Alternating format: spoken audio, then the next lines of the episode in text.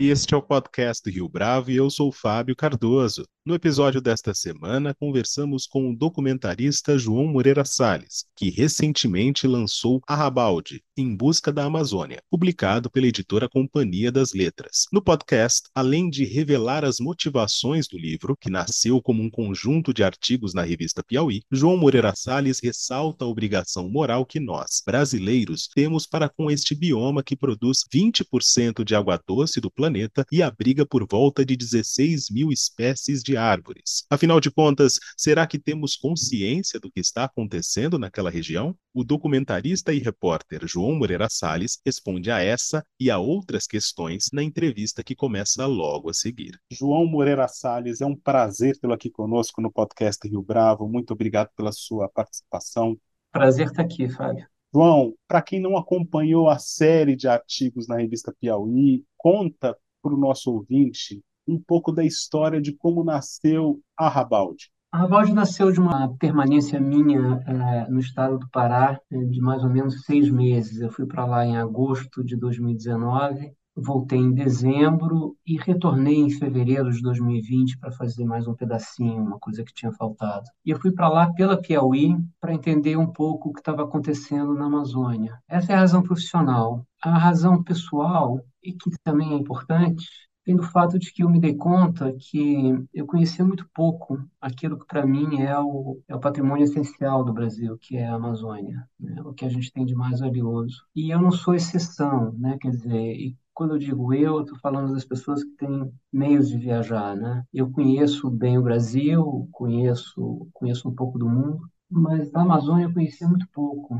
E esse é um pouco, é, eu acho que eu sou um pouco regra nesse sentido, né? Então, é, eu, eu fui para lá porque esse desconhecimento começou a me constranger, sabe? Tinha uma, um bioma sobre ataque né, em 2019, muito claro para mim, para quem olhasse com atenção ou até com ou até olhasse de maneira ligeira, que era que para o governo que tinha acabado de assumir a Amazônia era um território a ser ocupado, como foi ocupado durante o regime militar, né? uma ocupação violenta e desinteressada. As primeiras notícias chegavam de um aumento muito grande do desmatamento, violências de todo tipo, que culminaram agora no que a gente está vendo, na Guerra Yanomami. Né? Então, eu fui como repórter e, como você, como você disse no início, desse esforço surgiram seis artigos, sete artigos, na verdade, publicados, escritos durante a pandemia e publicados na revista a partir de 2021, salvo engano, é, ao longo de sete meses. E agora um livro, né, que é um pouco diferente dos artigos.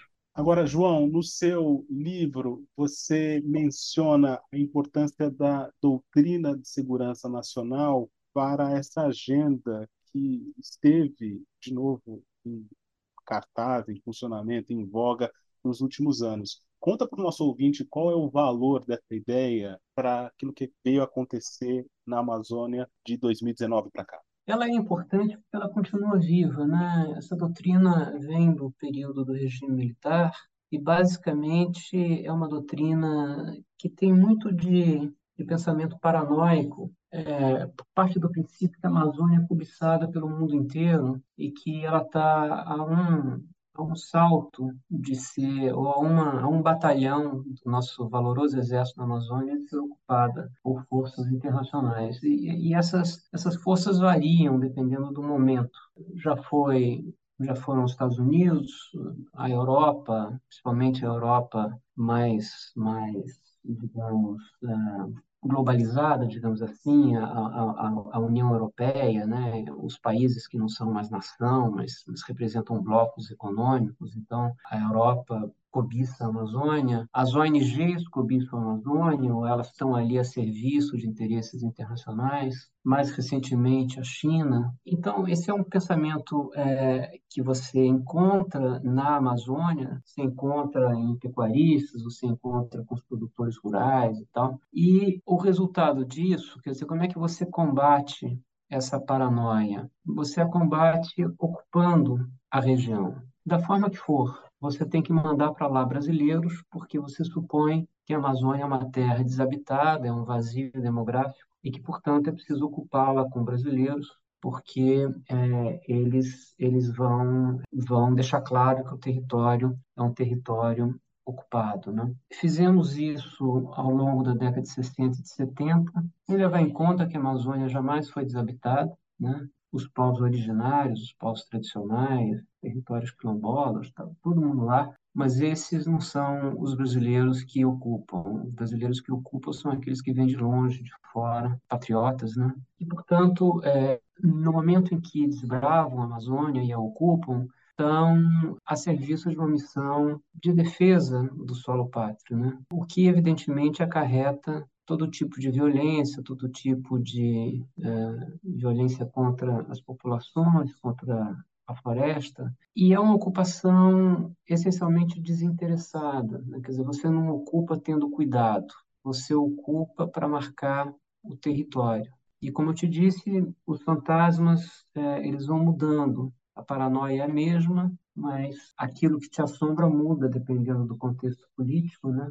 Mas essencialmente é, uma doutrina que só se resolve na ocupação predatória do território. E a gente viu isso de maneira muito trágica, eu diria, principalmente nesses últimos três ou quatro anos. Né? Eu, eu imagino, e aqui é uma especulação, eu não tenho nenhuma, nenhuma evidência empírica para isso, mas, evidentemente, é, os garimpeiros foram estimulados a entrar em terra Yanomami, né? Isso a gente sabe. Não houve combate à entrada deles, pelo contrário, uma certa autorização tácita do antigo governo, dizendo, olha, entrem. Em parte, eu acho que isso é movido pela paranoia da doutrina de segurança nacional, porque os Yanomamis são um povo indígena que se espalha pelo Brasil e pela Venezuela, né? Então tem uma certa inconstância da fronteira lá. E isso representa para o pensamento né, militar um risco imenso, um risco de ocupação desse território por, por aqueles que não se reconhecem como brasileiros. Então,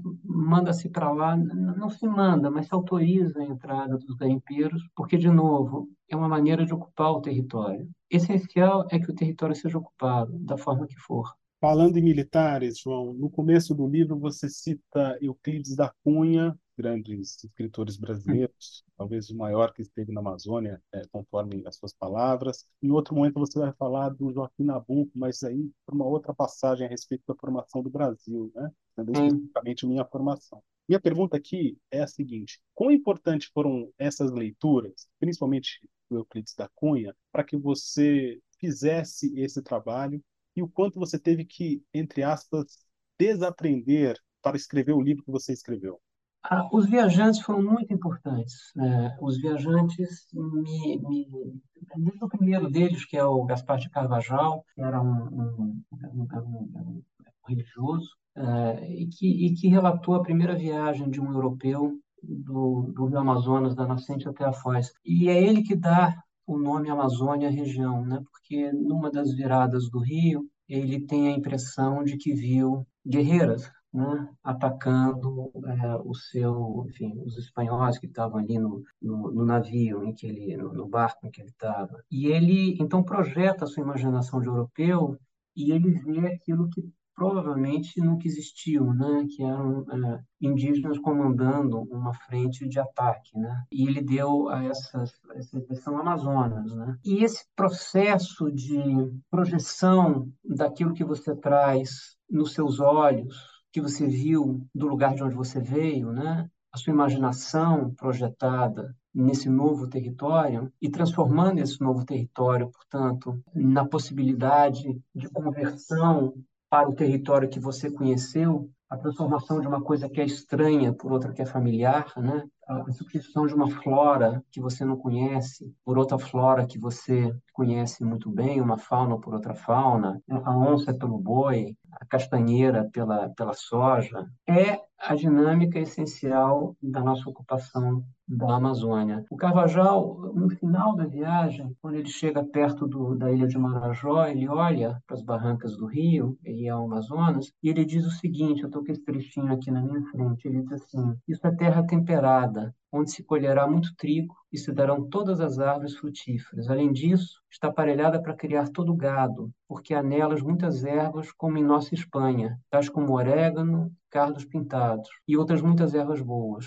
Evidentemente, na Amazônia não tem orégano, não tem cardo. Ele vê também carvalhos, que evidentemente não existem. Quer dizer, o que ele fez ali? Ele viu a Espanha na Amazônia. Assim como os colonos que foram para lá na década de 60 e de 70, viram ali a São Paulo, viram ali o Rio Grande do Sul. E quando eles convidam você para as suas casas, eu estou falando dos que dos que prosperaram, né? E apontam para aquilo que eles construíram com muito orgulho. O que você vê é tudo menos a Amazônia, né? Você vê os pastos de São Paulo, você, você vê os campos do Rio Grande do Sul, e eles repetem essa frase que eu não canso de, de mencionar, porque ela me impressionou muito, e eu ouvi de vários, de vários desses pioneiros, eles repetem, eles dizem para você, olhando para o passo que eles construíram, eles dizem: quando eu cheguei aqui não tinha nada. E, evidentemente, por nada, entenda-se o sistema ecológico mais complexo que existe, né?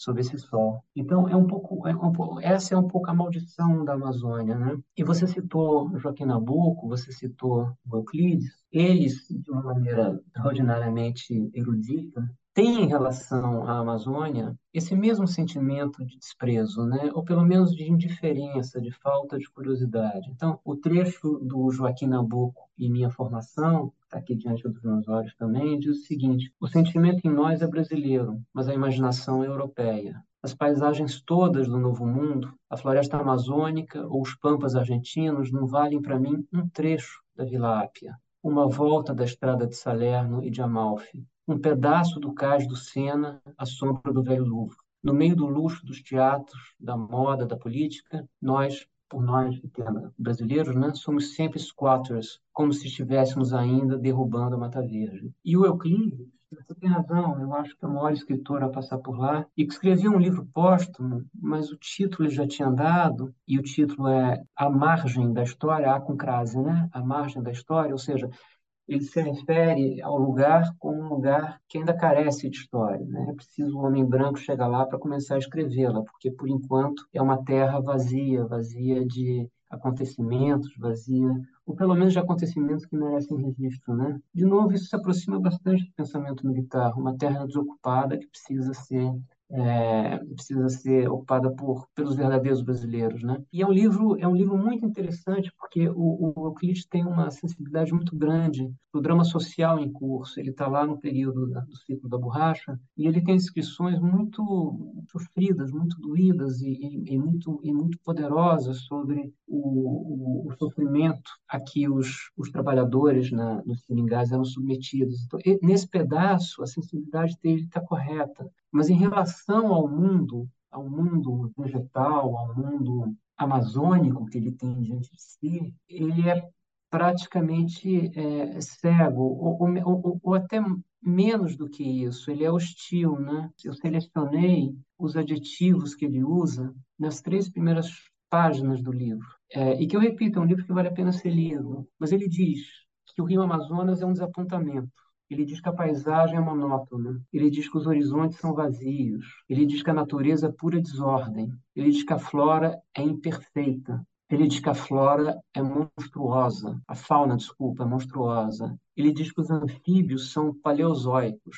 Ele diz que um pássaro é desprezível e que a natureza é incompleta, né? Então, é, é um pouco isso, né? Quer dizer, a Amazônia sofreu de não ter sido desejada, de não ter sido querida, sofreu de ninguém, de novo, é sempre uma generalização perigosa, mas eu estou falando, a grande massa de pessoas que foi para lá não prestou atenção na floresta. É, ela sofreu dessa falta de atenção, né? que culmina numa coisa que para mim é quase obscena, que é uma, uma propaganda oficial que eu encontrei do governo em 1971, e é um anúncio para estimular os brasileiros a irem para lá e a frase que em cima a propaganda diz assim: toque a sua boiada, para o maior pasto do mundo. E o maior pasto do mundo, evidentemente, é a floresta. Né? Tem uma outra passagem do livro, João, que me chamou bastante a atenção, que diz respeito às construções simbólicas da Amazônia. Um pouco disso que você mencionou agora há pouco, em relação ao Euclides da Cunha e ao Joaquim Nabuco. Queria que você desenvolvesse um pouco mais isso, porque você até compara com os Estados Unidos e é um lugar que imaginou a ocupação também do ponto de vista simbólico da pintura, hum. do cinema. Hum. Que falta faz isso no caso do Brasil? Acho que é uma falta imensa, né? Porque essa ideia me surgiu é, fora do Brasil. Eu estava numa conferência de dois dias sobre a Amazônia na Universidade de Princeton, lá nos Estados Unidos, e durante dois dias as pessoas estavam discutindo a Amazônia, como ela vem sendo ocupada, etc. e tal. E um, um, um, grande, um grande cientista do clima americano estava lá, bastante importante, Robert Sokolov, estava assistindo na, na, plateia e tal, e, e, em determinado momento, no segundo dia ele pediu a palavra, e finalmente disse, agora eu entendi, a Amazônia de vocês é o nosso oeste, oeste dos Estados Unidos, né? um pouco nessa, nessa ocupação estimulada pelo governo, feita com muita violência, e ele projetou, ao falar isso, ele mostrou na tela um quadro que todo americano conhece, chamado Progresso Americano, né? que é um pouco a, a ilustração do que eles chamam de, de, de destino manifesto, né? esse dever do homem civilizado, ocidental, branco, de ocupar as partes selvagens, não civilizadas e tal, adestrá-las, domesticá-las e levar é, o progresso. Pois bem, eu, eu, fiquei pensando muito nisso e eu cheguei à conclusão que o, o Sokolov tem razão e não tem. Quer dizer, tem razão no sentido em que, de fato, as dinâmicas de deslocamento das populações se assemelham, embora muito mais americanos tenham ido por o oeste dos Estados Unidos no século XIX do que brasileiros ocuparam é, o bioma é, no século XX, mas ainda assim a dinâmica é a mesma, né? É o governo que estimula, são pessoas pobres que vão lá para fazer, digamos, a América na Amazônia, ou fazer a América no oeste americano. Mas ele não tem razão por isso que você é, mencionou, é que o processo de ocupação do oeste americano, embora tenha sido feito com a mesma violência da nossa ocupação da, da, da floresta, né, de certa maneira, aconteceu um pouco o que ocorreu com os, com os, romanos quando chegaram na Grécia. Houve uma colonização reversa também, sabe? Pelo menos uma colonização da imaginação. Os americanos se tornaram um pouco tributários daquela paisagem sabe? Aquela paisagem foi sacralizada, foi sacralizada pelo cinema, foi sacralizada pela literatura, pela música, pela poesia, de forma que ser americano, norte-americano, hoje em dia, é pertencer àquela paisagem, ou, por outra, aquela paisagem pertence a você, né? E se você feri-la, se você vilipendiá-la, aquilo é percebido como uma heresia, um pecado contra a nacionalidade, né? Você não faz, você não destrói o Grand Canyon, você não destrói o Yosemite Park,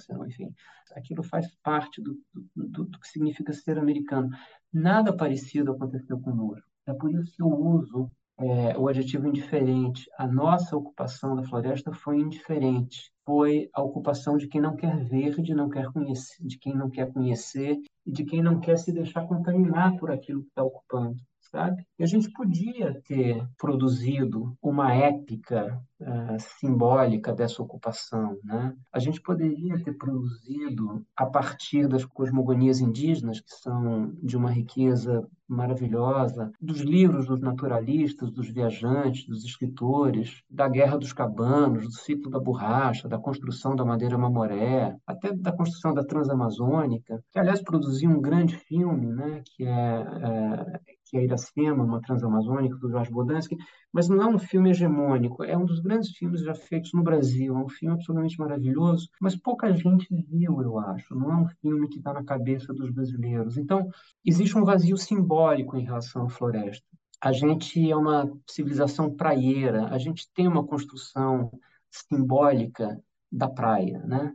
que está na nossa canção, que está na nossa literatura de Jorge Amado, que está Taíme, enfim de Tom Jobim a, a Jorge Amado, passando por enfim, milhares e milhares de grandes criadores brasileiros, a praia é um elemento da nossa identidade. Mas a floresta não é. A floresta é, um, é uma grande lacuna. E eu acho que isso é, é facilita a destruição, sabe? Porque ao contrário do que aconteceu nos Estados Unidos, toda representação simbólica constrói espaço na imaginação, né? Ocupa afeto, né? faz com que a gente preste atenção. Né? E quando isso não se transforma em matéria simbólica, como não se transformou, a despeito dos, dos, dos livros, grandes escritores que estão por lá, que produzem, dos grandes artistas indígenas que estão por lá, mas essas coisas não penetraram no veio, digamos, central da vida e imaginação do brasileiro. Acho que essa é uma tarefa do país. Eu acho que seria completamente maravilhoso o governo brasileiro fizesse, em relação à Amazônia, o que o Roosevelt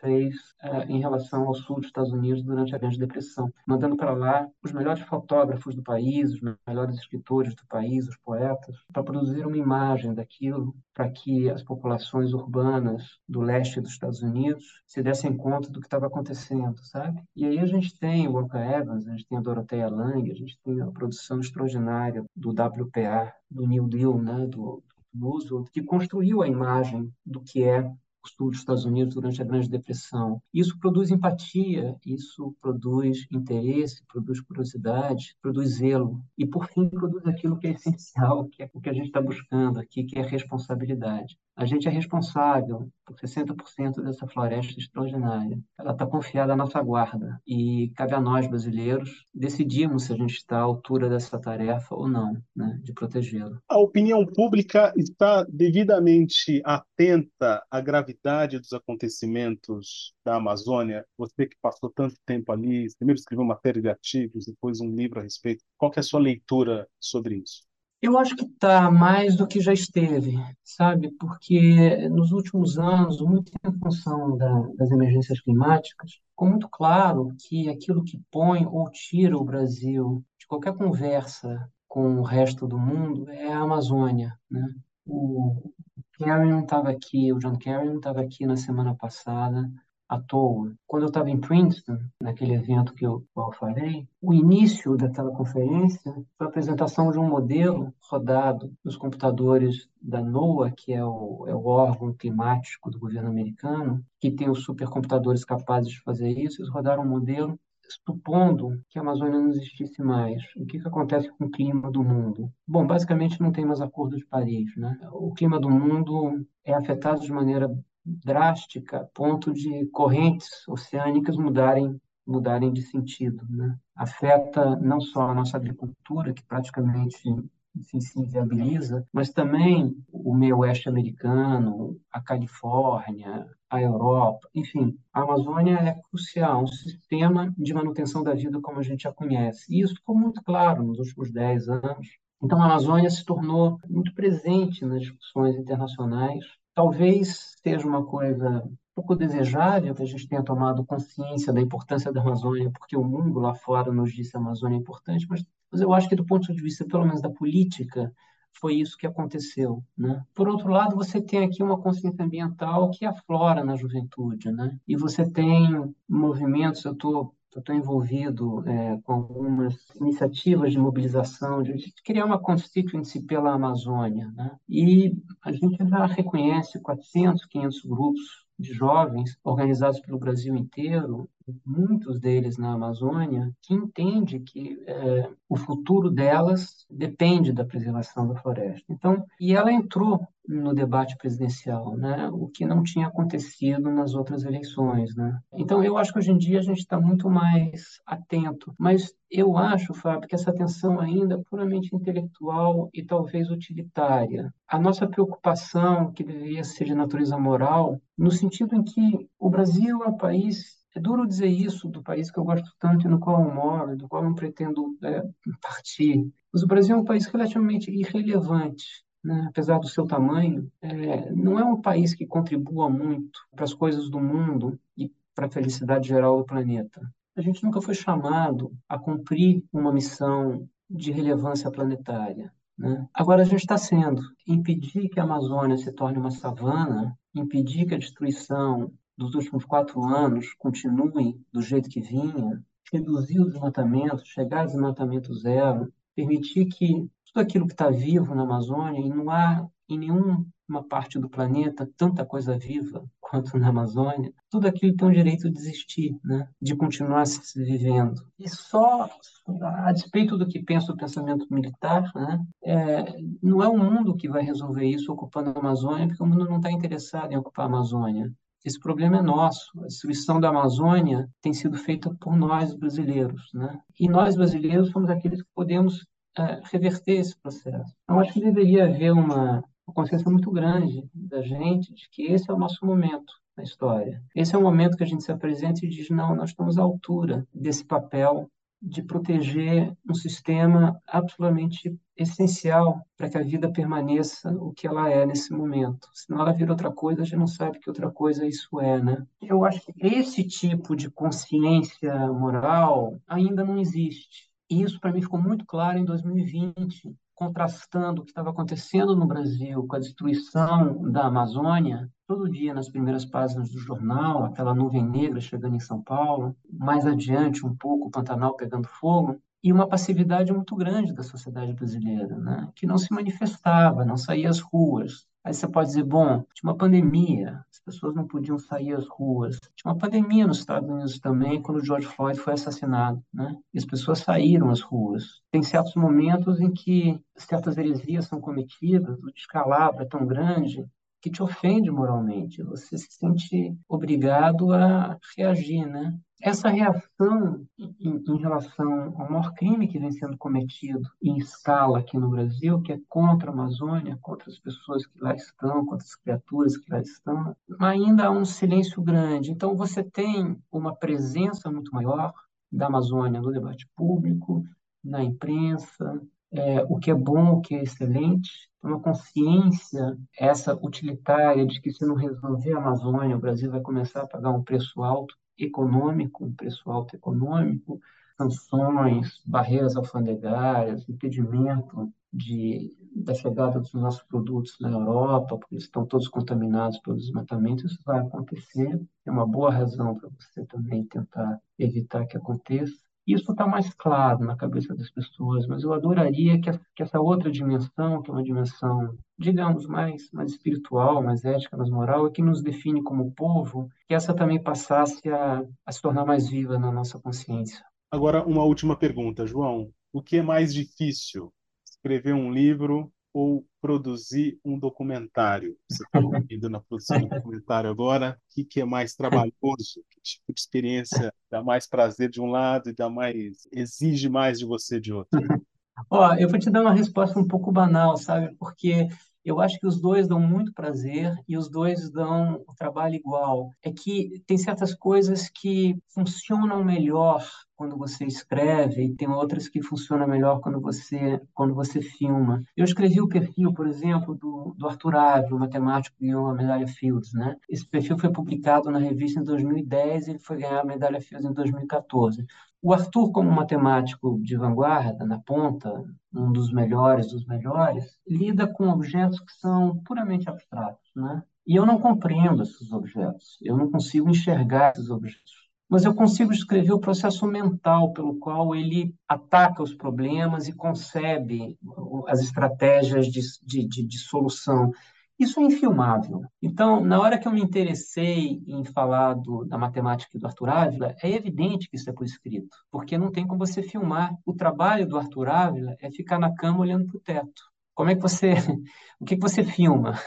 Se o sujeito trabalha na cama olhando para o teto. Ele só vai fazer conta no final. O trabalho é todo mental. A conta é só para confirmar aquilo que ele já resolveu na cabeça, né? A mesma coisa vale um pouco para a Amazônia, porque o escopo do Arbaldi é vasto demais para caber. A, escrita é mais espaçosa do que o cinema, cabe mais coisa nela, sabe? Os filmes, pelo menos aqueles que eu sei fazer, eles se materializam numa casa, é, num personagem, pode ser um pianista, pode ser uma favela, pode ser um material de arquivo de uma viagem da minha mãe à China, mas é uma coisa circunscrita, quer dizer, não é uma coisa que se abre quando você escreve no Rabaldi, por exemplo, num parágrafo eu volto para trás. Você me perguntou sobre a doutrina da segurança nacional. No parágrafo, eu posso voltar para 1965 e no seguinte eu posso estar em 2020, 2021, entende? Você não faz isso com grande facilidade no cinema. Então, cada coisa pede uma ferramenta diferente, sabe? Um microscópio diferente. Eu não hierarquizo um em relação ao outro. Para mim, os dois são igualmente poderosos e eficientes se usados da forma correta, né? pelo menos da forma como eu julgo é correta para fazer os filmes e, e, e, as reportagens que eu gosto de fazer. Aqui eu estou te falando da redação da, da Piauí, né? A redação da Piauí fica no segundo andar de um prédio e a Videofilmes que é a produtora que eu tenho com o Valtinho, fica no terceiro. Para mim, essa transição entre segundo e terceiro andar é uma transição muito fácil, é um lance de escada. Eu subo, eu, eu sou documentarista, eu desço, eu sou repórter, e na verdade eu não, eu não mudo muito do terceiro andar para o segundo, nem do segundo para o terceiro. João Moreira Salles, foi um prazer tê-lo aqui conosco no podcast Rio Bravo. Muito obrigado pela sua entrevista, pela conversa sobre a Amazônia, pelo conversa sobre o livro. Fábio, muito obrigado. Foi um, foi um prazer falar contigo. E esta foi mais uma edição do podcast Rio Bravo. Ouça, comente e compartilhe. Gostou da experiência? Nós da Rio Bravo estamos aqui para lhe oferecer o conteúdo mais adequado para a sua melhor tomada de decisão. E no site www.riobravo.com.br você conhece mais a respeito da nossa história. No Twitter, o nosso perfil é @podcastriobravo.